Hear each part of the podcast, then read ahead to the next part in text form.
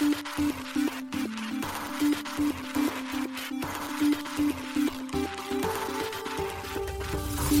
しい経済ニュース。この番組では現当社のメディア新しい経済が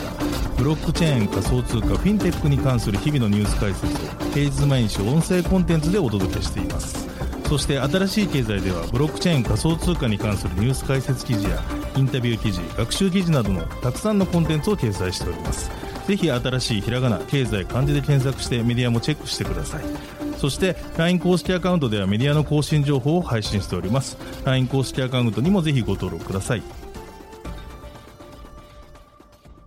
現当社新しい経済編集部の大津賀です。高橋です。はい、本日は9月の20日水曜日です。今日のニュースいきましょう。野村ホールディングス子会社レーザーデジタル機関投資家向けのビットコインファンドをローンチ。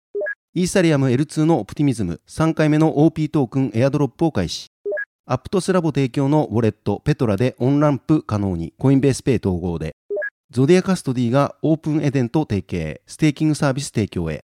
英国犯罪関与の暗号資産押収に関する法案が承認最終段階へ。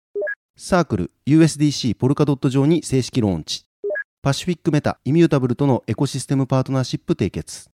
一つ目のニュースは、レーザーデジタルがビットコインファンドをローンチというニュースです。野村ホールディングスの関連子会社、レーザーデジタルが、機関投資家向けのビットコインファンドを立ち上げたことを9月19日に発表しました。商品名はビットコインアダプションファンドです。このファンドは、ビットコインへのロング、買いのみにエクスポージャーを提供する商品となっています。レーザーデジタルが市場へ提供するデジタル資産投資商品としては初となります。なお、エクスポージャーとは投資家の持つポートフォリオのうち特定のリスクにさらされている資産の割合のことです。また、同ファンドのカストディは野村ホールディングス、レジャー、コインシェアーズの合弁会社であり、機関投資家向けにデジタル資産カストディサービスを提供する狛犬が担当するということです。レーザーデジタルは野村ホールディングスのスイス子会社でデジタル資産事業を行う企業です。昨年9月に設立されています。今年8月にはドバイの規制当局であるドバイ暗号資産規制機関から営業許可を得ています。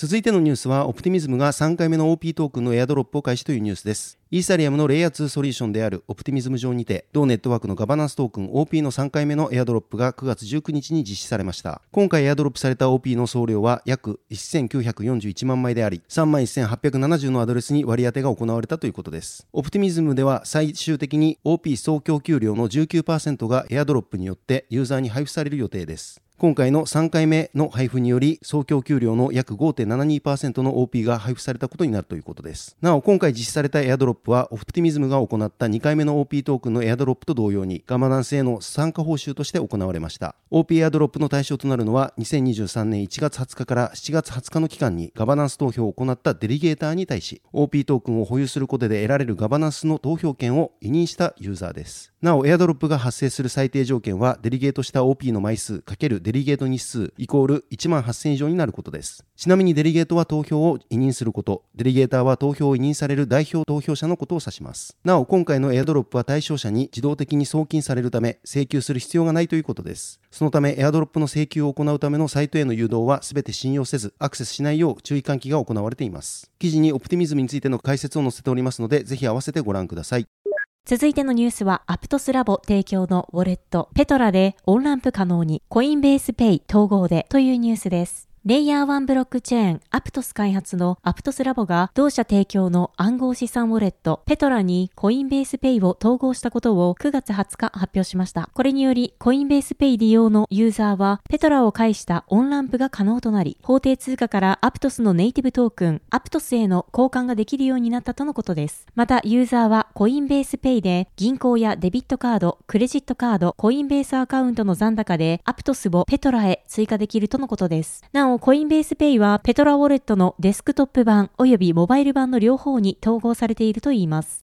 続いてのニュースは A ゾディアカストディがオープンエデンと提携、ステーキングサービス提供へというニュースです。A ゾディアカストディがシンガポール拠点の大手デジタル資産プラットフォーム開発企業オープンエデンとの提携を9月19日発表しました。この提携によりゾディアカストディはカストディに保管される暗号資産を現実世界の利回り機会と連携させるとのことです。またゾディアカストディは機関投資家向けにステーキングサービスを提供するといいます。オープンエデンの共同創設者であるジェレミー・ン氏は数十億ドル相当のステーブルコインが投資家のために簡単に利回りを生み出すことがでできるのに、そのままになっているとし、これは大きなチャンスであり、私たちとゾディアカストディはそれぞれのサービスプラットフォームを通じ、発行者と投資家が安全かつ透明性の高い方法でトークン化された金融商品を通じてデジタル資産市場に参入できるようにすることで、機関投資家に提供したいと考えていると述べています。ゾディアカストディは9月12日、シンガポールのデジタル資産市場への参入を発表していました。その発表によれば、銀行傘下の事業体がシンガポールの金融機関にデジタル資産のカストディサービスを提供するのは、ゾディアカストディが初めてとのことであり、同地域では銀行レベルでの暗号資産カストディサービスに対する需要が高まっているとのことでした。ゾディアカストディは世界的な銀行金融グループの A スタンダードチャータード銀行のベンチャー投資及びインキュベーションユニットである SC ベンチャーズと米大手資産運用会社ノーザントラストが設立した機関投資家向けの暗号資産カストディソリューションを提供する企業です。また SBI の子会社である SBI デジタルアセットホールディングスがゾディアカストディと合弁会社を設立することを2月3日発表しています。ゾディアカストディは英国金融行為監督機構に登録済みであり、アイルランド中央銀行とルクセンブルグの金融部門監視委員会の登録も受けています。また日本の規制当局にも現現在申請中です。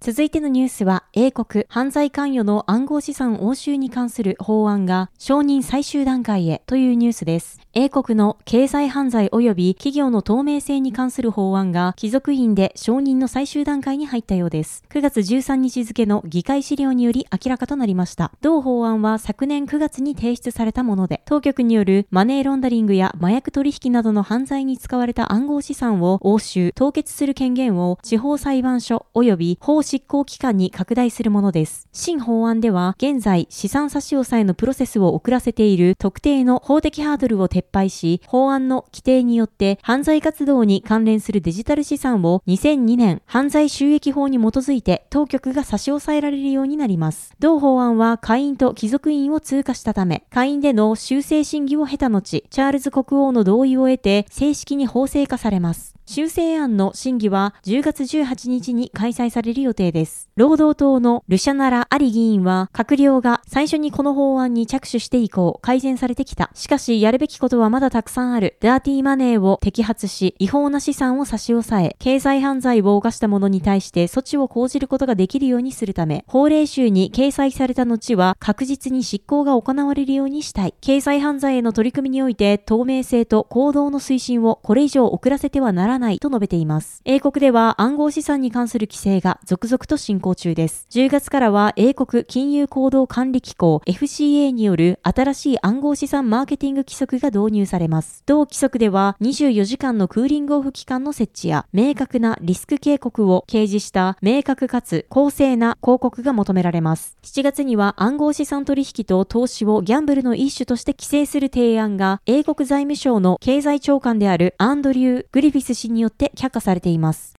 続いてのニュースは USDC がポルカドット上に正式ローンチというニュースです。米サークル発行の米ドルステーブルコイン USDC のネイティブ版トークンがポルカドットエコシステム上で正式ローンチしたことが9月19日に発表されました。このネイティブ USDC は同エコシステム全体でデジタル資産を発行、管理、転送するために設計された共通のパラチェーンであるポルカドットアセットハブ上にて発行がされます。このパラチェーン上にて発行されたネイティブ USDC はポルカドットパラチェーン間の通信フォーマット、クロスコンセンサスメッセージング XCM を経由することでポルカドットエコシステム内にて転送が可能になるということです。なお発表によると、すでにネイティブ USDC は、ディファイレンディングプラットフォーム、セントリフュージやクロスチェーン流動性プロトコルのハイドラ DX、EVM 互換プラットフォームのムーンビームといったポルカドットパラチェーンのプロジェクトにて対応が開始されているということです。ポルカドットは異なるブロックチェーンのインターオペラビリティを目指すプロジェクトです。メインのネットワークで最終的に取引が記録されるリレーチェーン、ポルカドットと、そのリレーチェーンに接続される個別のブロックチェーンであるパラチェーンによってプロトコルが構成されています。パラチェーンは外部の開発者がカスタム可能なブロックチェーンで複数存在し、DeFi や NFT など様々なユースケースを実現できる仕組みになっています。なお、XCM はパラチェーン間でトークンや NFT、スマートコントラクトなどの通信を可能にするための通信フォーマットであり、2022年5月にポルカドットのメインネットに導入されています。現在 USDC はイーサリアム、ソラナ、アルゴランド、アバランチ、ヘデラ、トロン、ステラ、ノーブルコスモスエコシステム、フロー、アービトラム1、ベース、オプティミズム、ニアプロトコルに対応しており、今回ポルカドットエコシステムに対応したことで、14のブロックチェーンでネイティブ版 USDC が利用可能となりました。なお、サークルは USDC をネイティブのまま各ブロックチェーン間を転送するクロスチェーン転送プロトコル、CCTP をイーサリアム、アバランチ、アービトラムの3つのブロックチェーンに対応させています。今後、他のネイティブ USDC サポートブロックチェーンにも CCTP を対応させることがサークルより発表がされています。はい、本日のニュースは以上となります。そして人気特集記事、サトシ仲本が残した言葉、ビットコインの歴史をたどる旅の最新記事が公開されております。今回はサトシが説明するビットコインのプライバシー、どこまでが匿名かと題しまして、小宮重視の解説とともに紹介をしております。こちら、新しい経済のサイトから見られるようになっておりますので、ぜひご覧ください。